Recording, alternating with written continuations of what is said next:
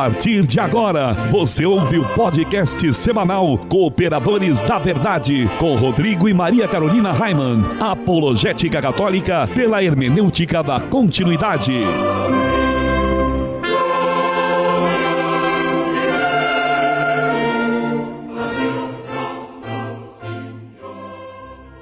Olá, amigo ouvinte, paz e bem. Aqui quem vos fala é o professor Raiman. Estamos começando mais um podcast semanal Cooperadores da Verdade. Apologética católica pela hermenêutica da continuidade. Aqui se fala a verdade, custe o que custar, doa a quem doer. Tudo bem, Carol?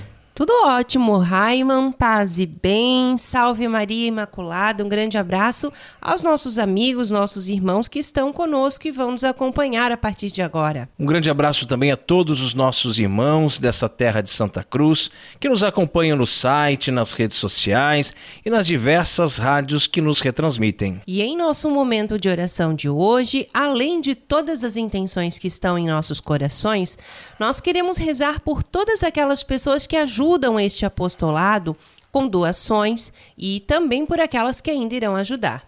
Estamos reunidos em nome do Pai, Pai do Filho e do Espírito, Espírito Santo. Santo. Amém. Amém.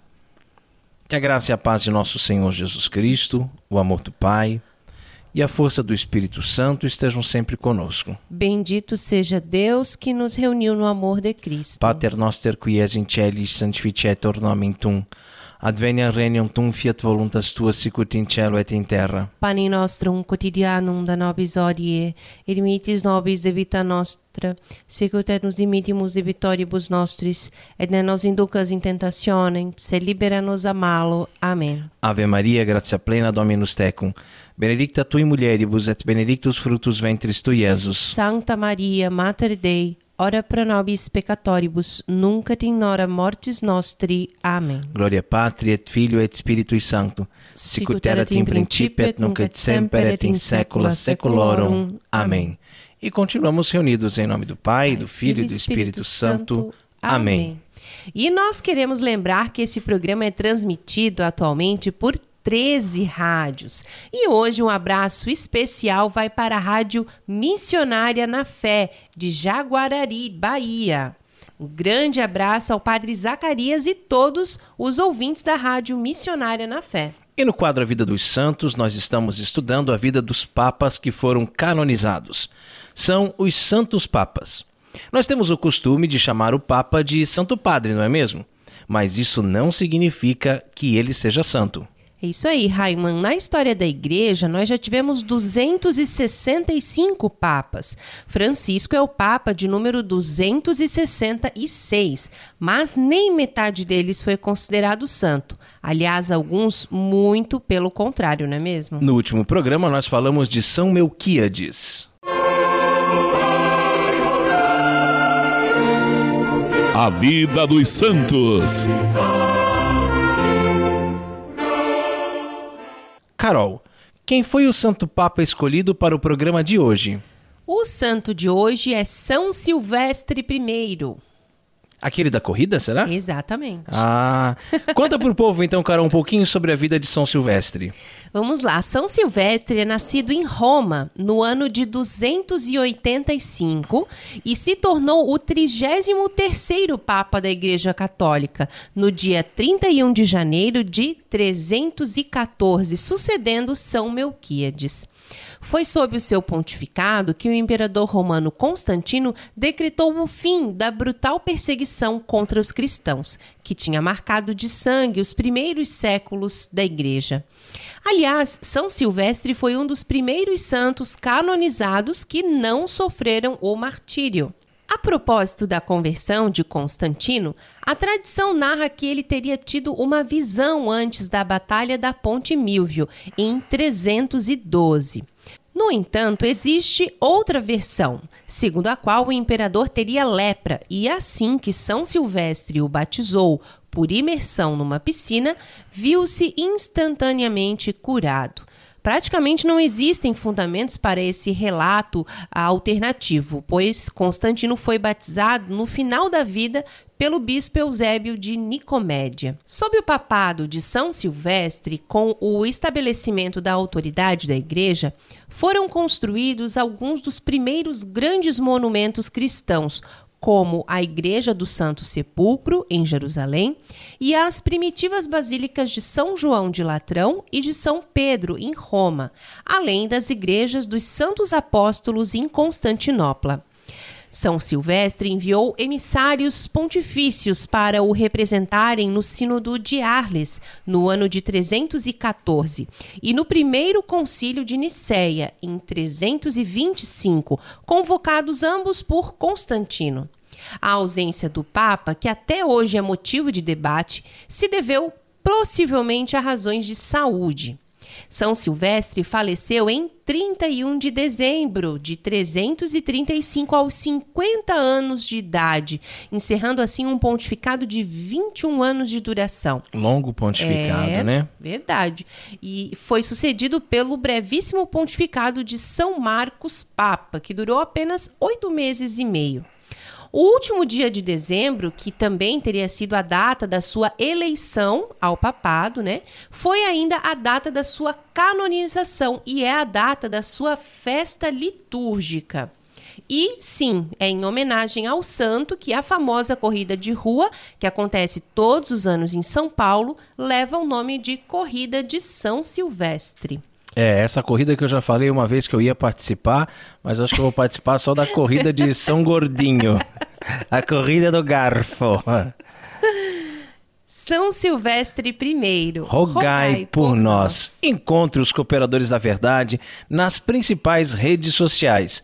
Twitter, Instagram, SoundCloud, Facebook e YouTube como Os Cooperadores. Isso aí, não se esqueça também de visitar o nosso site cooperadoresdaverdade.com. Carol, qual é o conselho de Padre Pio para nós no programa de hoje? Não sejamos mesquinhos com Deus, que tanto nos enriquece. Orando com Padre Pio. Para os mal intencionados, esta frase de Padre Pio poderia ser um prato cheio, pois há muitos pilantras nessas igrejinhas pseudo-evangélicas que sempre dão um jeitinho de justificar as suas malandragens. E para extorquir o povo e arrancar dinheiro fácil, seriam capazes até mesmo de citar Padre Pio, dizendo: Olha, até o padre está dizendo que tem que dar todo o seu dinheiro para a igreja. Eu digo isso porque um dos sinônimos conhecidos da palavra mesquinho, embora seu significado seja muito mais amplo, é a avareza, né? Ou seja, ser pão duro ou mão de vaca, altes brot, como costuma se dizer. Então, os adeptos da teologia da prosperidade poderiam interpretar que Deus nos enriquece com dinheiro. E por isso não podemos ser avarentos, devemos contribuir com grandes quantidades de dinheiro à igreja e assim encher os bolsos dos falsos pastores. Eu chamo de falsos pastores porque os verdadeiros pastores são aqueles que dão a vida por suas ovelhas, cuidam, pastoreiam, alimentam e não apenas tosquiam. Esses falsos pastores só querem tosquiar só querem arrancar todo o dinheiro centavo por centavo para conseguir tal coisa, inventam os motivos mais esdrúxulos possíveis. É, mas Padre Pio nos diz que Deus nos enriquece de dons, de talentos. Deus nos enriquece com as suas bênçãos, com a sua graça, com a sua misericórdia. Deus nos enriquece com os sacramentos que nos dão a certeza da vida eterna. Na verdade, tudo depende da forma que enxergamos a vida. Qual é o sentido que damos para a vida? Essa vida não tem sentido se não acreditarmos que há uma outra vida, a vida eterna, no paraíso, com Deus, com os anjos e santos. Pois então você pensa que deve aproveitar as coisas terrenas como se só existissem coisas terrenas. Quem é da carne vive para a carne, quem é do espírito vive pelo espírito. Aproveitar as coisas terrenas como se não existisse a vida eterna é acreditar que não temos alma. E, já que somos só matéria, devemos fazer todas as vontades do nosso corpo. Comer, beber, dormir, ter relações sexuais ilícitas, usar drogas, pintar e bordar, como se diz por aí, não é mesmo? Mas, quando acreditamos que possuímos alma e que a nossa alma é imortal, sabemos que o nosso corpo, depois da morte, irá se decompor, mas a nossa alma continuará. E como ela continuará? Para onde ela vai? Para o céu ou para o inferno ou para o purgatório? É, e muita gente não está nem um pouco preocupado Não, com isso, né. Maria Carolina? A gente conversava hoje aqui em casa, justamente que nós estamos assim muito, muito, muito longe da santidade, mas nós estamos tentando, né? Nós estamos lutando todo Sempre dia. preocupados, É, todo né? dia preocupado com isso, todo dia preocupado em ser uma pessoa melhor, né? Em caminhar na direção dos ensinamentos de Cristo, em corrigir os nossos erros, em nos arrependermos dos nossos pecados, de nos confessarmos, né? A gente está buscando, a gente busca, a gente tem essa preocupação de buscar a santidade, mas a gente está vivendo numa sociedade que ninguém está preocupado em buscar a santidade, ninguém está preocupado com o que vai acontecer com a alma, parece que tudo é corpo, tudo é carne, tudo é o aqui e o agora, é aproveitar aqui, é gozar a vida, é sentir prazeres aqui, né? E sem se preocupar se vai ter uma outra vida depois, se você vai para o inferno ou se você vai sofrer no purgatório. As pessoas não estão nem aí para nada, né? Não tem essa consciência mais de que nós temos uma alma imortal, é como se só fosse matéria, só matéria, só corpo e mais nada. E nós sabemos falando de matéria, né, nós sabemos que o dinheiro é algo importante para todos nós. Nós passamos às vezes por alguns apertos aqui em casa, né, algumas eh, e dívidas e tudo mais, e a- às vezes até dificuldade para colocar a cabeça no travesseiro e dormir, porque como é que eu vou fazer para pagar tal conta e essas coisas todas. Mas o dinheiro ele não é fundamental. É importante, mas não é fundamental. Tem muita gente que confunde o que é importante com o que é fundamental. Né? Outro dia eu conversava com os meus alunos a respeito do site do ensino religioso. O site é importante, você vai encontrar bastante coisa interessante lá. Se você faltar a aula, você vai poder eh, pegar o conteúdo de lá e tal. Mas ele não é fundamental, você vive sem o, o site. Você vive tranquilamente, você pode vai aprender tudo na aula sem acessar o site nunca. Então o dinheiro é importante, é, mas a gente vive sem o dinheiro. Né? A gente vive com menos, a gente se adapta, a gente consegue. Né? O, o dinheiro não é um Deus para nós. Né? Não, o, ele o não é dinheiro, o tudo. dinheiro não é tudo. Né? E ah, muitas pessoas falam: ah, o dinheiro não traz felicidade, mas ajuda bastante. Não, não ajuda, não. É, pelo contrário, o dinheiro só atrapalha. Parece que quanto mais você tem, pior é, né?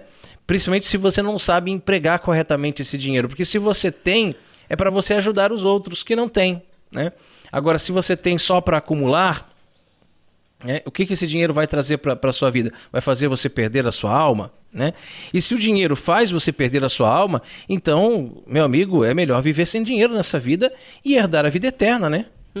Francisco de Assis, ele era rico, filho de um rico comerciante de tecidos, mas preferiu abraçar a senhora dama pobreza, como ele chamava, para assim melhor servir a Deus. Mas aqueles que colocam toda a sua confiança no dinheiro e para obter cada vez mais e mais enganam os irmãos, e- e hoje nós conversávamos aqui também sobre um caso de um roubo que teve aqui dentro do condomínio, né? Um vizinho roubou a bicicleta de outro vizinho, né?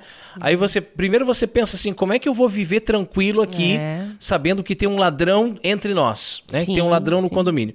E segundo, como é que pode as pessoas roubarem assim na cara dura, em plena luz do dia, sabe que está sendo filmado, sabe que vai ser descoberto, mas rouba porque parece que é tão importante ter, né? É tão importante adquirir coisas, né? Eu não sei, é uma, uma mentalidade assim tão materialista que a gente não consegue nem digerir certas coisas, E, né? e é muito triste também, né? Porque a gente pensa nessa questão do dinheiro, do, do ter, do poder, do se apossar das coisas dos outros, mas da mesma forma são os vícios, né, meu bem? Da mesma É, forma exato, são exato. os vícios. Se você se deixa, né, se entrega aos prazeres, se deixa levar.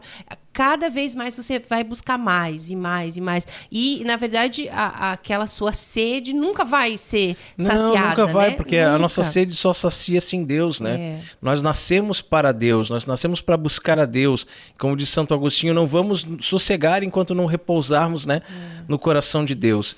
E aí essas pessoas que roubam, que mentem, que enganam, que extorquem, que né, querem juros absurdos, juros absurdos sobre as coisas, querem passar a perna nos outros só por causa do dinheiro, eles certamente, certamente terão como fim a condenação eterna. E, e a gente tenta tanto é, salvar almas, né? O nosso objetivo é esse, né? Cooperadores da verdade, cooperar com a verdade, levar a palavra de Deus, levar a salvação para as pessoas. Mas sabe que tem hora que dá vontade de você sentar assim no meio de um gramado verde que não tem fim e começar a chorar? Porque a gente percebe assim que está tão difícil, as pessoas estão tão conturbadas, tão fora da. Confusas tão longe mesmo, de né? Deus, tão É. longe, tão longe, que você vai falar alguma coisa e a pessoa te dá como resposta, mas eu não acredito em Deus. É. Mas como assim não acredita em Deus? Né? Como assim? Você fica desolado, né? E nós não podemos é ser mesquinhos com Deus, né? E não ser mesquinhos com Deus, é, é ser generosos com Deus, não é apenas contribuir financeiramente, né? Quando o Padre Pio diz para não ser mesquinho com Deus, eu não estou falando para contribuir financeiramente. É claro que é importante sim ajudar a igreja em suas necessidades. É até um Inclusive, é um dos mandamento. mandamentos, é, É, é é. um dos mandamentos da Um igreja dos cinco mandamentos da igreja, é, né? Que você ajude né, a igreja ah, dentro da- das suas necess... em suas necessidades. Mas podemos e devemos ser generosos com a nossa própria vida, com os nossos dons, com os nossos talentos, nos doando por inteiro no dia a dia, servindo a Deus e aos irmãos. Se alguém te convidou para ser catequista, para fazer uma leitura, para ser ministro extraordinário, para cantar ou tocar na missa, para participar de algum grupo bíblico ou movimento eclesial. É, desde que né? não, se- não seja uma SEB, né? É. Mas assim, de ações sociais, né, que ajudam os pobres, enfim. Meu irmão, minha irmã, não seja mesquinho, pois Deus te deu a vida e te enriquece com tantos outros dons e quer um dia te dar a vida eterna. Que assim seja. Amém. Orando com Padre Pio conta com o apoio de Feller Contabilidade, do nosso amigo Diácono Vital. A Feller Contabilidade fica na rua Aldílio Garcia, número 479. Nesta você pode confiar. Atendimento de segunda a sexta-feira, das 8 ao meio-dia e das 13h30 às 17h30. Telefone 3346-2333. Feller Contabilidade arroba matrix.com.br. Em frente à Secretaria da Paróquia São Cristóvão de Itajaí, Santa Catarina. Feller Contabilidade, a sua empresa nas mãos certas. E se você também gostaria de anunciar a sua empresa no programa Cooperadores da Verdade, entre em contato conosco e ajude-nos a evangelizar. Chegou a hora de mergulharmos nas fontes franciscanas. Devemos aprender a elogiar.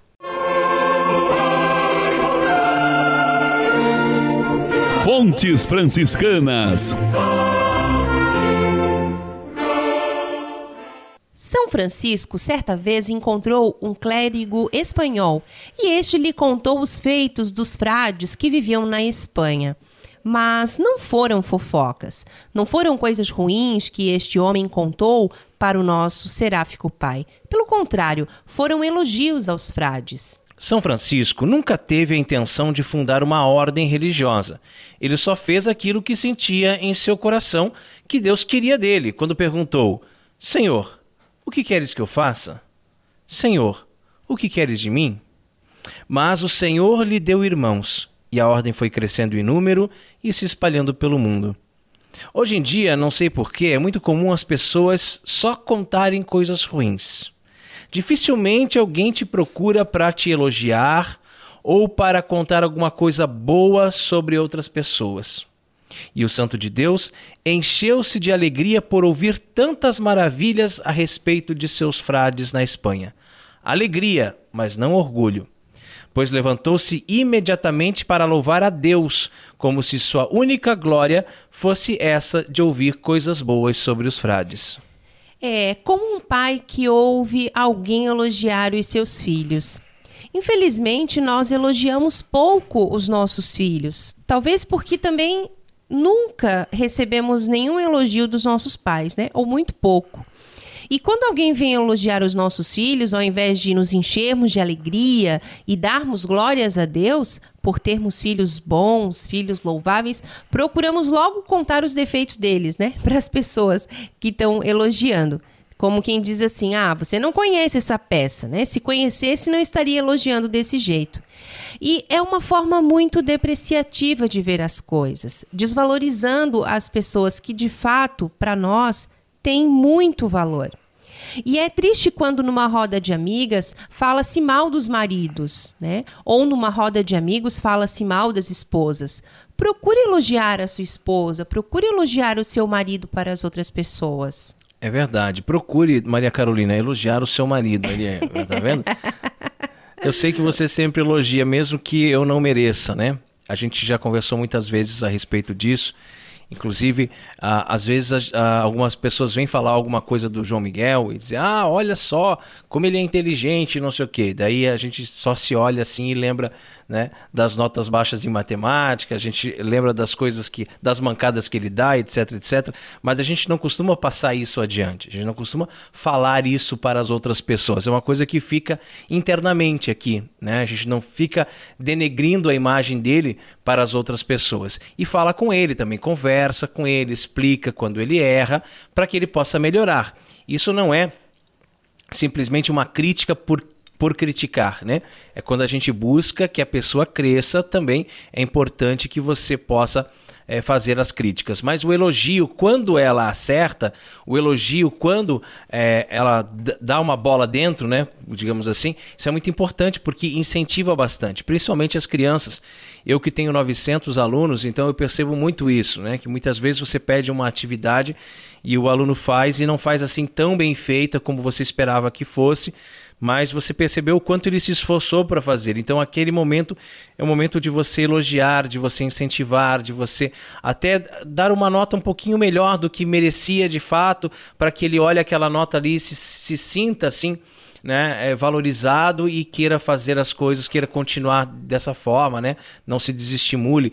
E a gente percebe que vivemos numa sociedade em que é muito comum só falar mal dos outros, só criticar, né? Você vai num mecânico durante 20 anos, 20 anos ele arruma o seu carro direitinho. Um dia ele fez uma, né, uma coisa errada lá, pronto, agora você já sai falando mal do mecânico. Aí todo mundo vai saber que aquele mecânico não presta, mas não é verdade que ele não presta. Foi apenas um pequeno deslize que ele cometeu. Né? E quando a gente fala de pessoas queridas, de pessoas amadas, né, do seu pai, da sua mãe, você, por mais que você tenha diferenças com eles, né? Por mais que você tenha é, brigado com seu pai, brigado com sua mãe, você acaba não admitindo que uma outra pessoa venha falar deles, né? Ei, o que? Peraí, mas você está falando é do meu pai, você está falando da minha mãe. Ei, calma aí, né? Então você não admite que falem, que critiquem ah, as pessoas dessa forma. E realmente, ah, na sala dos professores, por exemplo, eu trabalho em quatro escolas, né? E na sala dos professores a gente escuta muito as professoras falando mal dos maridos, né? Professora dizendo assim que ah, porque meu marido se aposentou, agora eu não aguento mais ele em casa. Eu quero que ele arrume alguma coisa para ele fazer, que ele vá trabalhar, porque eu que não vou me aposentar, né? Essa é uma outra conversa que a gente escuta muitas professoras dizendo, professoras que já se aposentaram e que voltaram para a sala de aula e que dizem assim: "Eu não vou, eu não vou ficar em casa. Eu não aguento ficar em casa por causa do meu marido". Pô, mas então por que que casou, né? Se não aguenta ficar em casa com ele. Eu e Maria Carolina, nós queremos muito, né? Ficar em casa um com o outro. Né? Eu saio para trabalhar, dou 12 aulas por dia, não vejo a hora de voltar para minha casa para ficar com ela, né?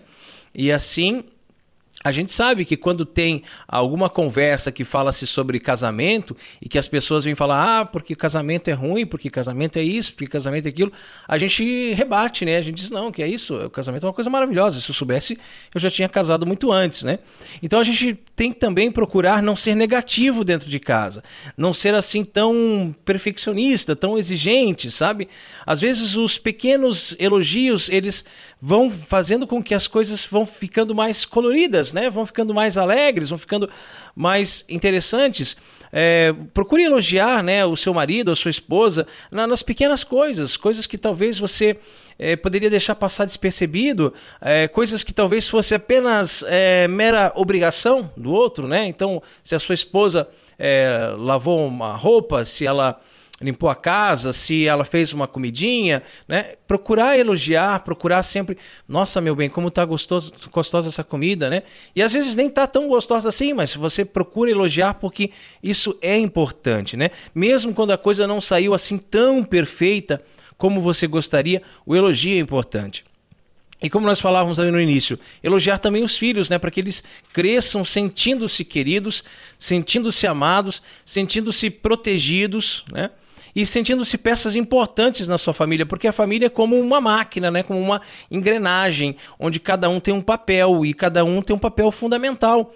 Se você só critica, você só destrói tudo o que tentam construir com tanta é, dificuldade, né? Então a, as pessoas na sua casa, essas peças, essas engrenagens da sua família, vão se sentir como se fosse um estorvo. Né? Então, se você pega um membro da sua família para Cristo, como a gente costuma dizer, e você tudo, tudo que ele faz não presta, tudo que ele faz não presta, tudo ele está errado, tudo você é, você nunca elogia, você só critica, só critica, a pessoa vai achar, poxa, eu não sirvo para nada. E aí a gente se pergunta, por que tem tantos suicídios, né? Por que tem tantas pessoas em depressão? Então, assim, eu vou falar um pouquinho da minha própria experiência, né? O meu pai só me criticava a vida inteira, só me criticava, só me criticava. Eu nunca, nunca era bom o suficiente nunca sabia fazer nada. Né? E principalmente na frente dos outros, principalmente na frente dos amigos dele. Então, se ele recebia um amigo em casa, ele sempre falava de mim como se eu fosse um inútil. Né? Então, isso, essas coisas complicam né? e dificultam mesmo para a pessoa poder crescer, crescer é, espiritualmente, né? crescer como ser humano. E se você é, achou que amar era comprar coisas, que amar era colocar comida na mesa e não parou para brincar com seus filhos, para passear num lugar bacana, para é, fazer ele correr atrás da moto, né? Para ouvir suas histórias e proezas, por mais que pareçam ridículas, um dia você vai perceber que o seu casamento esfriou, que a sua família esfriou, né? Que parece que você perdeu tudo. E como é que você vai fazer para recuperar tudo isso? É complicado, né? Você vai ficar em situações bem delicadas na, na sua vida, sem entender por que, que essas coisas aconteceram. Você vai pensar que de repente o seu casamento não está dando mais certo, é porque você não é mais jovem, não é mais bonito como era, ou porque você engordou não sei quantos quilos mas na verdade foi de tanto perder tempo brigando por coisinhas sem sentido, quando deveria todos os dias dizer: Eu te amo, você é muito importante para mim. Né? E elogiar, elogiar e agradecer a Deus por ter uma família tão linda e abençoada. Que assim seja. Amém. Amém. Fontes Franciscanas conta com o apoio da Livraria Católica Auxílio dos Cristãos Artigos religiosos. A Livraria Auxílio dos Cristãos fica na Praça Governador Irineu Bornhausen, centro de Itajaí, no estacionamento da Igreja Matriz do Santíssimo Sacramento. Calendários, bíblias, livros, artigos litúrgicos, camisetas, cartões, presépios, crucifixos, imagens sacras, CDs, DVDs e muito mais. Telefone 3349 0692. 3349-0692. Livraria Auxílio dos Cristãos. 21 anos de tradição. E no quadro mais treteiro do nosso programa, hoje vamos falar sobre o feminismo. A hora da treta. A maçã envenenada da ideologia feminista. A sociedade moderna está mergulhada no conceito de igualdade. Cada vez mais luta-se para equiparar o homem à mulher e vice-versa.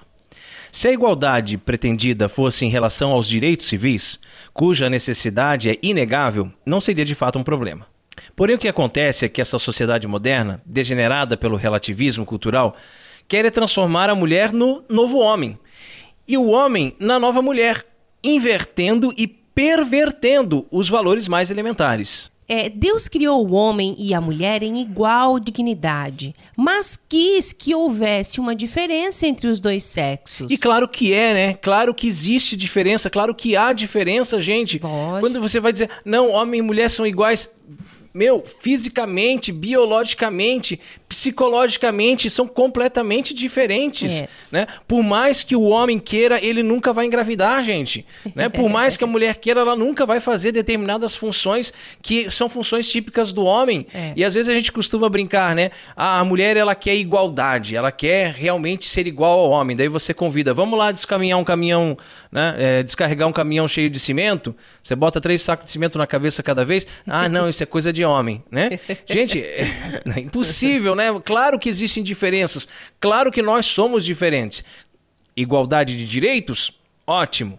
Agora, dizer que vam- vamos equiparar, vamos nivelar, né? Sempre que nivela, se nivela-se por baixo. Esse é um grande perigo, né? E essa diferença entre ser homem e ser mulher faz com que exista uma complementaridade entre eles, né? No- é, foram criados por Deus para formarem um conjunto. Não um se sobrepondo ao outro, né? Mas homem e mulher em perfeita sintonia um com o outro. Lutar contra esse projeto, fazendo com que a mulher tente, eh, por todos os meios, ocupar o lugar do homem, é lutar diretamente contra o projeto de Deus, contra a natureza humana. E outro dia eu vi uma imagem na, na internet, acho que foi no Facebook, que mostrava ali uma porca e um parafuso, né? E aí dizia assim: duas porcas não se encaixam, dois parafusos não se encaixam. Porca e parafuso se encaixa perfeitamente. E aí as pessoas podem entender isso como uma conotação sexual, mas não, não é isso que a imagem quer dizer. A imagem quer dizer que o homem complementa a mulher, a mulher complementa o homem. Né? Se Deus fez essa diferença entre os sexos e uma complementaridade entre eles, que eles foram criados para formar um conjunto, para se complementar, então como é que você poderia ter esses pares, né? Poxa, são dois homens, nunca um vai complementar o outro. São, são duas mulheres, biologicamente, né? Por mais que se sinta, né? Conforme a ideologia de gênero, ah, eu me sinto uma mulher, né? Ou a mulher que diz eu me sinto um homem, mas continua sendo, né? Dois sexos iguais, e dois sexos iguais não vai ter a- essa complementariedade. Então, é a questão dos dons, é a questão dos talentos que nós falávamos agora há pouco, né? Cada um recebe talentos de Deus.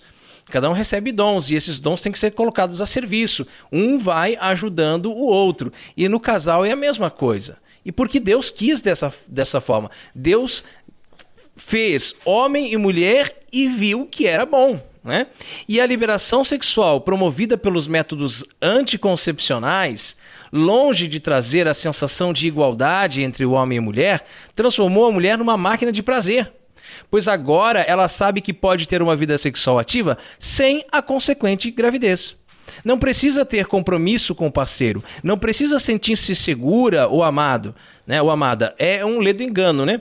O que se vê são cada vez mais mulheres frustradas, depressivas, olhando para trás e percebendo que estão vazias, correndo contra o tempo para manterem-se jovens, pois nada mais têm a oferecer que não o invólucro. É, a liberdade da mulher, na verdade, transformou-se numa prisão, né, para ela mesma.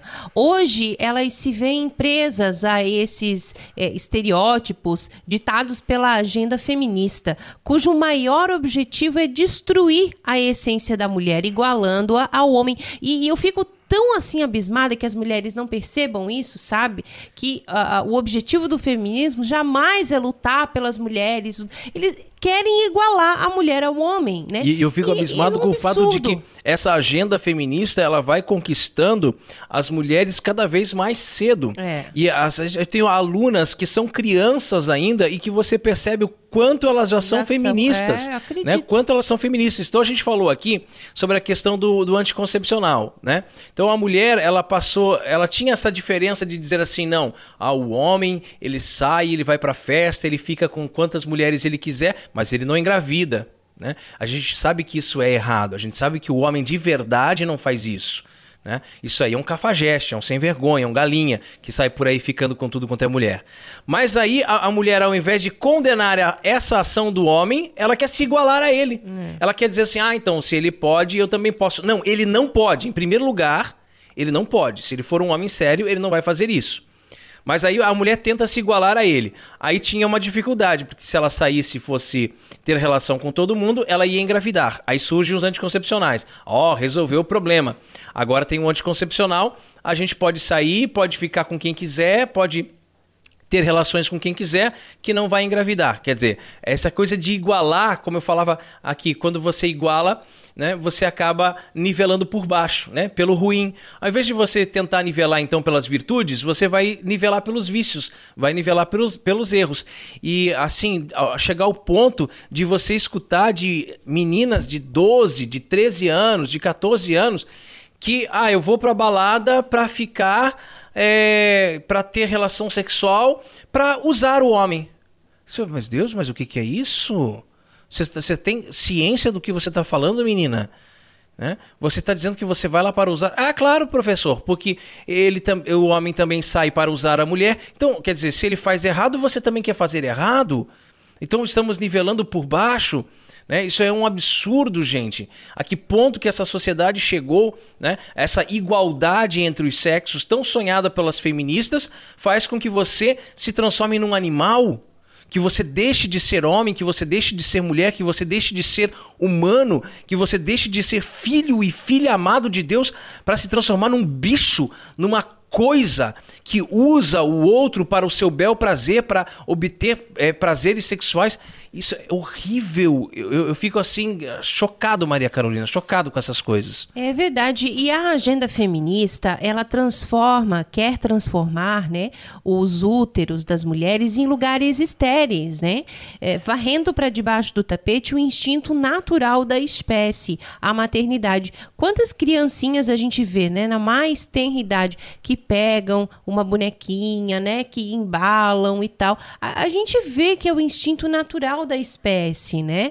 É, e, e, portanto, urge que cada mulher, mulher que foi criada à semelhança de Deus também, ela recupere o seu lugar na criação, né? Que a mulher seja mulher em toda a sua plenitude. Mas então, Maria Carolina, você falava que a, a menina quando ela pega uma boneca, ela tem esse instinto materno, né? Ela acolhe, claro ela embala, tem. né? Ela se preocupa, ela diz, ó, oh, ela tá com fome, Isso né? é muito ela tá, nítido. Ela tá com sono. Porque eu sou mãe de menino. E o menino, cara, eu vejo o Miguel desde bebezinho. Era alienígena e chuta e joga e não e tá, espada sabe? e laser é, e eu, eu vejo desde guerra. muito pequenininho ele já é assim. Mas as menininhas, né? Não, as meninas não, elas já pegam. Quando ele joga uma coisa contra a parede, a menina vai lá juntar, vai, né? Então, se, se isso é o natural, né? Se isso é o natural, esse instinto materno vem desde Claro que, que a menina nasce. Então, por que que ali nos 13, 14 anos é. ela perde? Por que que você é, escuta, eu escuto como professor, escuto de alunas dizendo assim, eu não quero casar, eu não quero ter filhos, eu quero só me divertir, eu quero só ter prazer. Então, onde é que se perdeu? Se perdeu nessa bendita agenda feminista, né? Que está nos meios de comunicação, que está nas redes sociais, que está em tudo quanto é lugar, que já faz a cabeça delas desde novinhas. E tem algumas que já têm assim uma, um, já são militantes, por assim dizer, já são militantes do feminismo. E é de conhecimento público a pressão que a ONU e outras instituições, como a instituição Ford, Rockefeller, MacArthur e etc., fazem para legalizar o aborto em países subdesenvolvidos. Nós falamos bastante sobre isso aqui naquele programa com o Tiba, né? com a, participação do Tiba Camargo. Então, se você não ouviu, procura lá no nosso SoundCloud o programa com o Tiba. A gente fala bastante sobre essa questão do, do financiamento de várias instituições internacionais para a legalização do aborto, né, em vários países, inclusive aqui no Brasil. E os motivos para essa insistente militância são diversos. E levaria muito tempo aqui para explicá-los. Ainda bem que o Tiba explicou bastante sobre isso aquele dia lá no programa, né? Por hora basta saber que quase como em todo tipo de negócio, a legalização do aborto envolve luta pelo poder e muito, muito dinheiro. Então, como por exemplo, a lucrativa indústria fundada pela Federação Internacional de Planejamento Familiar, com direito à venda de fetos abortados e outras monstruosidades. E por que nós estamos retomando essa questão do aborto? Porque é uma das bandeiras do feminismo. Né? Meu corpo, minhas regras. Tirem os seus rosários dos meus ovários. Né? Querem que a igreja saia de pela tangente, que a igreja não se meta na questão do aborto. Elas querem ter o direito de abortar a hora que elas quiserem. E nós falávamos agora há pouco, ah, os anticoncepcionais agora não engravida, mas se engravidar, tem pílula do dia seguinte. Se a pílula do dia seguinte não resolver, aborta. Aborta. Né? Porque a criança vai ser um empecilho na sua vida, vai impedir você de viver essa agenda feminista, vai impedir você de ter a sua liberdade, entre aspas, de você fazer o que quiser. E se o aborto não é legalizado, se você tiver o filho, daqui a pouco a gente vai ver um infanticídio. A gente vai ver mulheres matando os seus filhos logo que nasçam, né? Ou com dois meses, com cinco meses, com um ano. A hora que achar que o filho não tá, que o filho está incomodando, que tá, não está contribuindo para o tipo de vida promíscua que ela quer levar, vai simplesmente se livrar dessa criança. É uma tristeza, né? E aqui no Brasil, sabe-se que a Fundação é, MacArthur investiu milhões durante mais de 30 anos para aprovar o aborto em nossa legislação. Tais esforços, porém, não surtiram o efeito esperado justamente porque a população, apesar de toda a atuação da mídia no sentido contrário, mantém-se ainda firme no respeito ao nascituro. Mudar essa realidade de fato requer mais do que propaganda. O ser humano ele está naturalmente inclinado à preservação da própria espécie, né? assim como os outros animais, e, e nem os inúmeros vícios de que padece a sociedade brasileira são capazes de extinguir esse instinto né, tão forte de empatia e autopreservação. E não espanta que as feministas estejam agora dedicadas a descaracterizar essa sensibilidade natural acusando-a de ser machista, retrógrada, hipócrita, entre outros rótulos infames. Não é verdade, porém, que sejamos contra o aborto porque não nos importamos com a mulher. Ao contrário do que sugere a cineasta Petra Costa, somos contrários ao aborto porque sabemos do valor da vida humana, seja em relação à mulher, seja em relação ao bebê. Uma mulher católica, não feminista, fundou a Pastoral da Criança, a qual presta apoio a muitas famílias carentes, enquanto as autoproclamadas vadias fingem defender a causa feminina com pichações na Catedral da Sé. E nem precisamos falar das tantas obras de caridade, orfanatos, hospitais, como os de Irmã Dulce, por exemplo, cujo serviço prestado à sociedade ajuda precisamente a suprir as lacunas deixadas pela ineficiência do Estado, para fazer corar de vergonha qualquer um que se atreva a atacar os cristãos.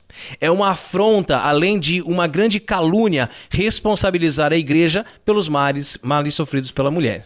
É, e essa cineasta, diretora de Meu Corpo, Meu Corpo, Minhas Regras, né, também se diz surpreendida com a reação agressiva dos que assistiram ao vídeo. Mesmo sem endossar os comentários mais ofensivos, nós precisamos perguntar como não sentir indignação quando um grupo de artistas, né, os quais novela após novela representam papéis que reforçam o desrespeito à dignidade da mulher, esses uh, artistas decidem juntar-se para supostamente combater esse mesmo desrespeito, promovendo o aborto mais ou menos dessa maneira. Mulher, se você acha que deve matar o seu filho no ventre, mate-o.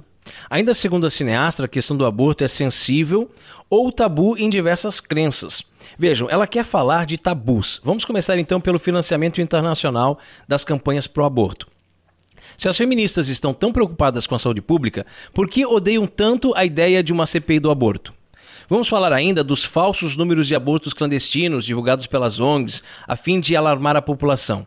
Ou você acha mesmo que em um ano 30 mil mulheres querem abortar, mas não podem porque é proibido? E no outro apenas 7 mil procuram o procedimento porque foi legalizado? É. Mulheres são vítimas de violência sexual e doméstica, não são? Isso é verdade. Né? Infelizmente é verdade. Elas devem lutar por respeito e dignidade Sim, nós estamos de acordo. O aborto resolverá esses problemas? Claro que não, né, gente? Isso é claro uma mentira, né? Mentira. Curiosamente, o discurso feminista resume todo o drama das mulheres, como exploração, violência e preconceito, à defesa intransigente da legalização do aborto, como se, se, se isso fosse provocar uma diminuição dos casos de estupro, né? Como se a legalização do aborto aumentasse os salários, né? Fosse promover o aumento de salários, mais participação feminina em cargos políticos e por aí vai, né? Trata-se de uma associação ridícula, sem qualquer base na realidade. E demoníaca, né? É verdade, satânico mesmo. E pelo contrário, nós temos razões suficientes para afirmar que uma possível legalização do aborto apenas aumentaria a opressão sobre a mulher. Né? Notem, é conveniente para um namorado covarde e irresponsável ou para sua família, né? Forçar a namorada a interromper a gravidez indesejada. E é o que já vemos acontecer, né? Em grande parte do, dos casos, né? E isso se torna ainda mais fácil com o chamado aborto legal. Né? Na prática, o aborto é, se tornaria mais um método anticoncepcional, como já acontece em outros países. Né? Onde é que está a libertação, digamos assim? E eu penso que, além, imagina se o aborto é legalizado, além das mulheres terem essa, essa é, vontade, digamos assim, se é que alguma mãe realmente tem essa vontade de abortar o seu filho, com certeza isso aumentaria também a pressão em volta dela, né? Ah, a mulher foi vítima de um, de um, de um estupro, então a família toda fica horrorizada, a família toda acha que ela deve abortar e por aí vai, né? É, vamos falar de contos de fada então, Maria Carolina? Branca de Neve, Cinderela, A Pequena Sereia, Rapunzel, A Bela Adormecida, são histórias que povoam há séculos a imaginação das meninas, né? Popularizadas pelas produções da Disney, versões diferentes desses contos de fadas, particularmente da Cinderela, têm cruzado as divisas das, das culturas e do tempo. Todas essas histórias fantásticas seguem um roteiro parecido. Né? Geralmente há uma mulher mais velha que sempre é feia, né? E que pode ser uma mãe, uma bruxa ou até uma rainha. E em uma posição confortavelmente superior, né? Até alguém ameaçar o seu lugar, é, por ser, por exemplo, a mais bela de todas as mulheres. A jovem donzela precisa então ser detida a qualquer custo. A partir disso, os contos de fadas se desenrolam rumo a um desfecho comum. As coisas não se dão bem para a bruxa má e a jovem donzela e o seu príncipe vivem felizes para sempre. Há muitas lições que podem ser extraídas desses contos de fadas, mas a primeira delas diz respeito ao vício atemporal da inveja. Embora pareçam ser algo equivalente, ter inveja e sentir ciúmes são na verdade duas coisas bem diferentes uma da outra. A inveja eleva o ciúme de uma pessoa a um novo patamar, como se quem possuísse o objeto de seus desejos ou fosse um obstáculo para alcançá-lo, estivesse roubando algo dela. Não sem razão, a palavra inveja vem do latim invedere, que significa literalmente olhar para o outro com um olho mau, cheio de ódio e de malícia. Ela alimenta o impulso de destruir o próximo. Embora seja um pecado capital tanto para homens quanto para mulheres, a inveja parece estar profundamente enraizada no coração feminino já desde o tempo de Eva. Até mesmo no jardim do Éden é possível ver a inveja em ação. A serpente, ao tentar a primeira mulher com o fruto da árvore do bem e do mal, procura ao mesmo tempo colocá-la contra Deus, como se ele estivesse retendo algo bom e que certamente era do seu direito. Oh, não, tornou a serpente, vós não morrereis. Mas Deus bem sabe que no dia em que desse fruto comerdes, vossos olhos se abrirão e sereis como deuses, conhecedores do bem e do mal. O que acontece então se tomarmos esse vício atemporal da inveja e o aplicarmos à nossa própria cultura? Existe por acaso uma conexão? Por que, que nós estamos falando de tudo isso, né? Sim, ela existe. Mas o lugar em que se sobressai pode parecer inesperado para muitos. Trata-se do feminismo radical. A primeira e talvez a segunda onda do feminismo até podem ter sido construídas sobre ideias nobres, mas a corrente atual é movida por nada menos do que a inveja. Um dia a fantasia da ideologia feminista finalmente virá abaixo e será revelado então aquilo que ela realmente é: uma grande mentira. Nós vemos a inveja atuando primeiro e, sobretudo, na relação que as mulheres chegam a manter com os próprios filhos. Né? A ideologia por trás da liberação do aborto é de que as mulheres precisam viver as suas vidas. A vida de uma criança seria uma ameaça ao sucesso e à felicidade da sua mãe. Assim como em Branca de Neve, aqui também um ser humano é, a desabrochar é detido, literalmente envenenado muitas vezes e destinado a dormir um sono profundo, só que dessa vez sem jamais poder acordar. Como as pessoas são capazes né, de exultar com um ato de tamanha destruição, ou chamar isso de empoderamento, né, ao ato de contar a história dos próprios abortos na internet, como pretende um movimento recente nos Estados Unidos chamado Shout Your Abortion muito chocada com esse site, gente. Eu fiquei muito chocada. É um absurdo o que a gente lê lá. E quanto aos homens? Eles geralmente não são retratados como vilões nos contos de fadas, mas a versão contemporânea da trama tem os colocado no centro das atenções. As mulheres decretaram que só serão felizes se levarem a mesma vida que os homens levam. A atitude delas em relação a seus pares revelam as marcas destrutivas e depreciativas da inveja. As mulheres não abraçam mais o bem que os homens têm a oferecer à sociedade. Antes, o observam como um mal que tem que ser eliminado. Os importantes instintos de proteção e responsabilidade que desde sempre impulsionaram os homens à grandeza foram reduzidos à categoria de machismo. O mantra feminista nas entrelinhas é: Homens, ainda que nós queiramos ser como vocês, vocês devem mudar. Todos os dias nós vemos o veneno da inveja sendo destilado em direção aos homens, particularmente nos comerciais do mundo todo na TV onde todos eles agem de modo atrapalhado até que uma sábia mulher venha em socorro deles. É, e como as feministas tratam aquelas mulheres que não abraçam os seus ideais, hein? Mulheres que escolheram ter muitos filhos e ou preferiram né, a família à própria carreira, essas são frequentemente tidas como idiotas, né, parideiras, pessoas que é, preferiram ficar presas em casa, ao invés de gozarem a liberdade que vem com a independência e a autonomia financeira. Né? Assim, o movimento feminista alimenta a estranha ideia de que as mulheres são livres quando servem aos seus empregadores, mas elas são escravas quando ajudam os seus maridos. E infelizmente as mulheres cristãs não estão imunes à destruição ideológica do feminismo radical, que está praticamente onipresente em nossa cultura. Ao longo dos anos, estas pelo menos têm mostrado possuir uma capacidade profunda de ajudar e encorajar outras mulheres, Virtudes que são difíceis de viver e até mesmo de ter em alta conta, quando a cultura, de uma maneira geral, apresenta o ciúme e a inveja como virtudes indispensáveis para sobreviver econômica e socialmente. É, a primeira e talvez a segunda onda do feminismo até podem ter sido construídas sobre ideias nobres, né? Como nós já falamos, mas a corrente atual é movida por nada mais, nada menos do que a inveja. E como podemos combater esse velho pecado de Eva, hein? Primeiro, é importante termos consciência da inveja e das múltiplas formas sob as quais ela se apresenta no mundo à nossa volta. O mais importante de tudo, porém, é olharmos para os nossos próprios corações, onde este pecado muitas vezes se esconde, né? permeando as nossas palavras, atos e também omissões. E em segundo lugar, podemos consultar esses velhos contos de fadas. A mulher invejosa preza pelo próprio status esteja ele em sua juventude, em sua riqueza, em seu poder ou em sua influência, ou mesmo em tudo isso. Todos esses aspectos materiais, no entanto, não cobrem por completo o que significa ser uma mulher de Deus. Há uma camada mais profunda de vida para as mulheres, camada a qual nós perdemos de vista em nossa própria cultura.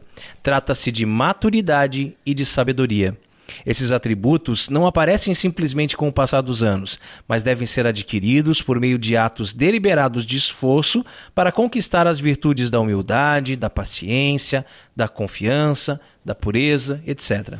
É, a chave para isso está na consciência profunda de que Deus é nosso Pai cuida com carinho de cada um de nós e tudo o que nos acontece faz parte de sua vontade providente.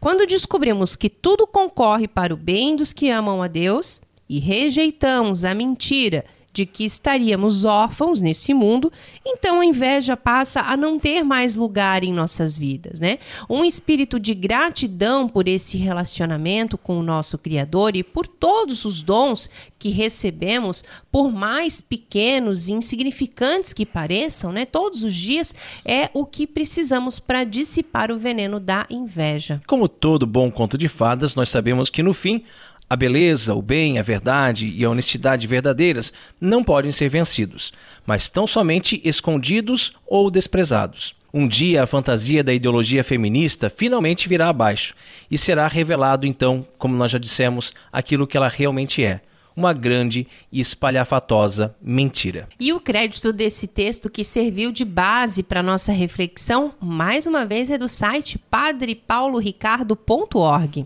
E chegamos à hora mais esperada aqui do programa Cooperadores da Verdade. Sim, os puritanos piram, hein? Catolicismo e cerveja. E a cerveja de hoje é uma Body Brown Blanche de Curitiba.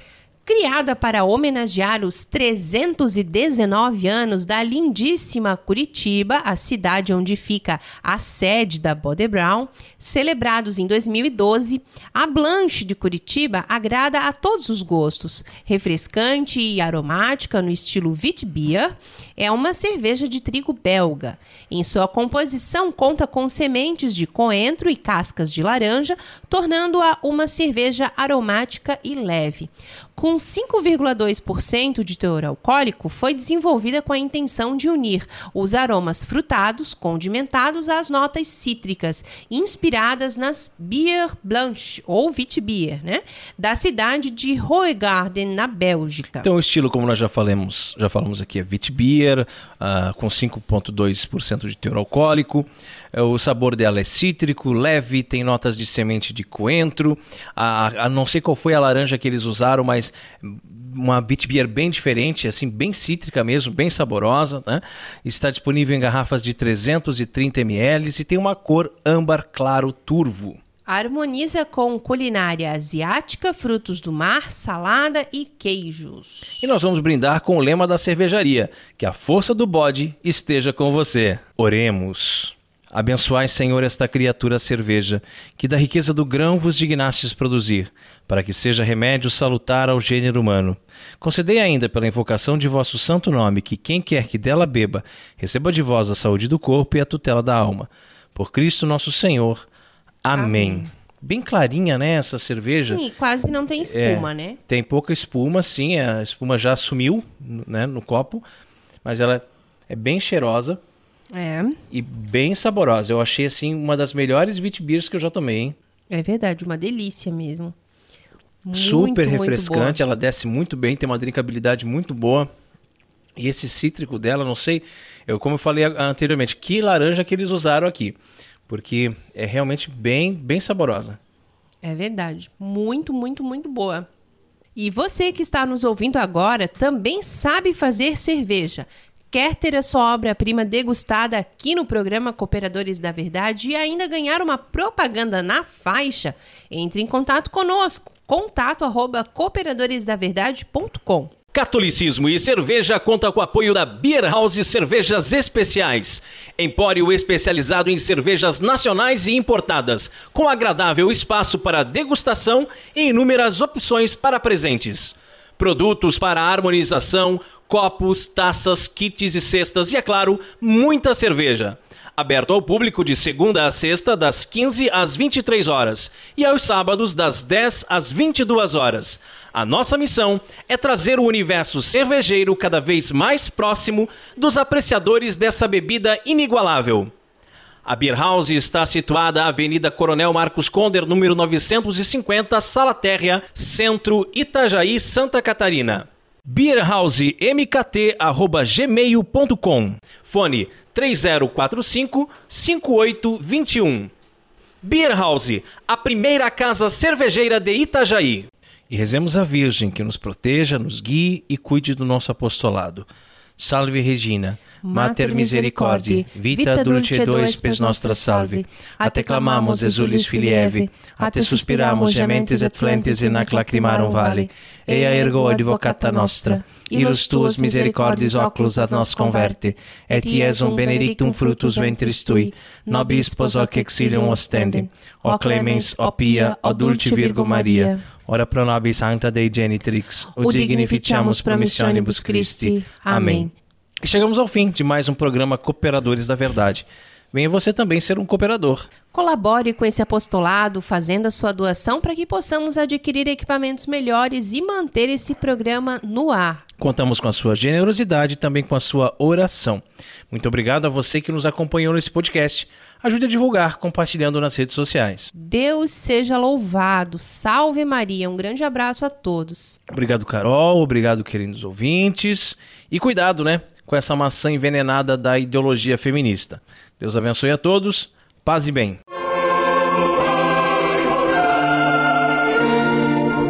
Você ouviu Cooperadores da Verdade com Rodrigo e Maria Carolina Raimann. Apologética Católica pela hermenêutica da continuidade.